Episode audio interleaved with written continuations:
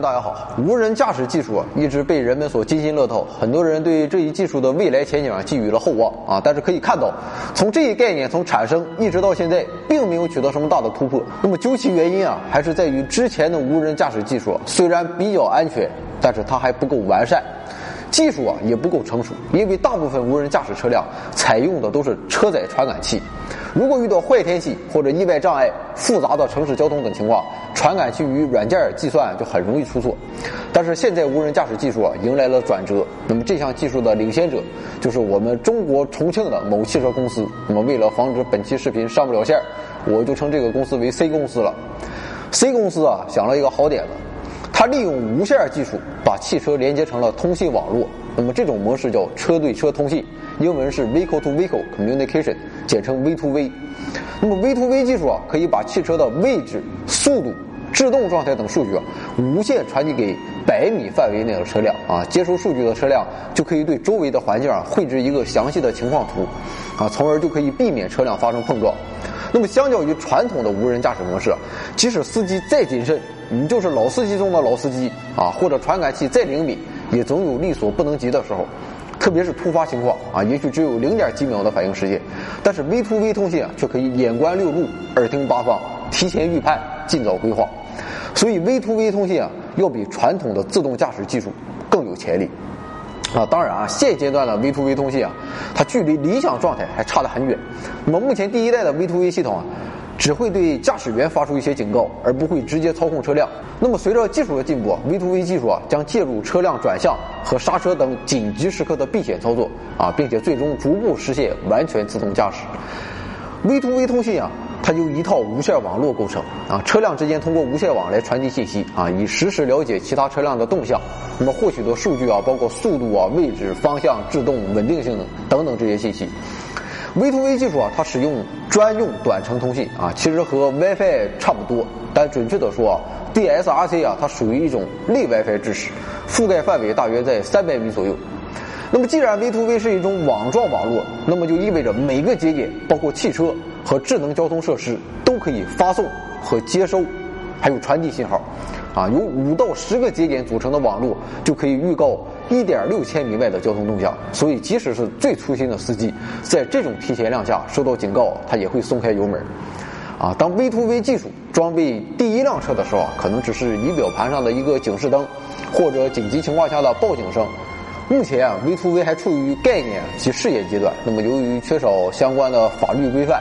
所以只能在几千台试验车上运行。那么，我国的 C 公司啊。在美国的密歇根州普利茅斯，它设立了研发中心，正在对车对车，也就是 V2V 和车队基础设施 V2I 进行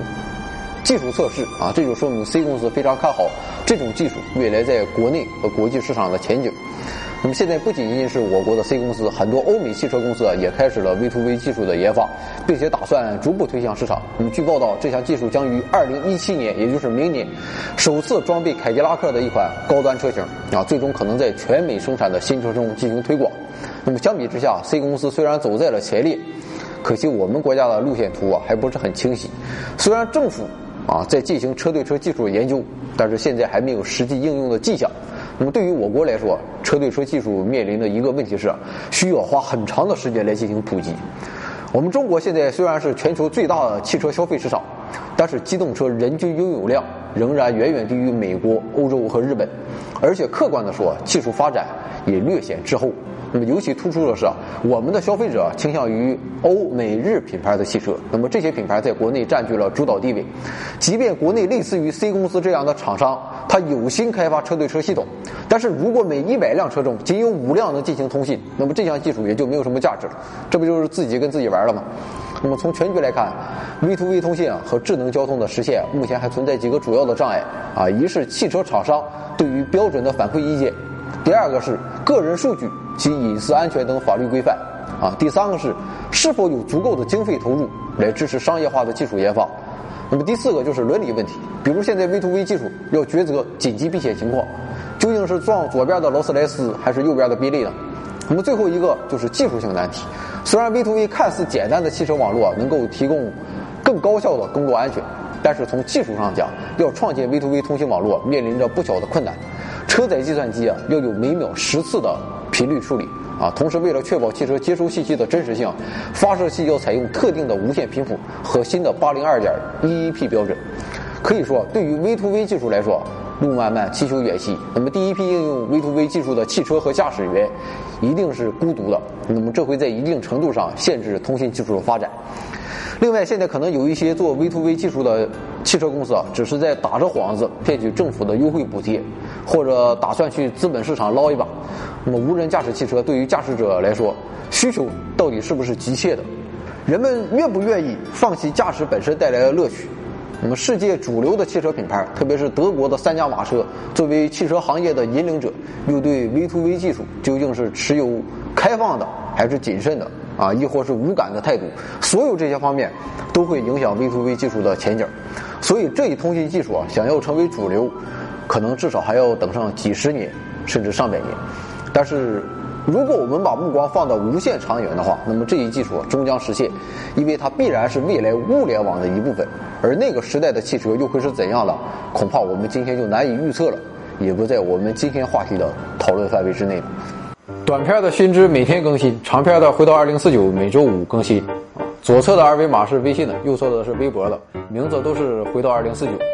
我们现在的平台啊是腾讯、爱奇艺、优酷和喜马拉雅 FM。不论您是评论、分享、点赞、收藏，还是谩骂，还是人身攻击，都是对我们大力支持，也是对科学事业的贡献，更是对。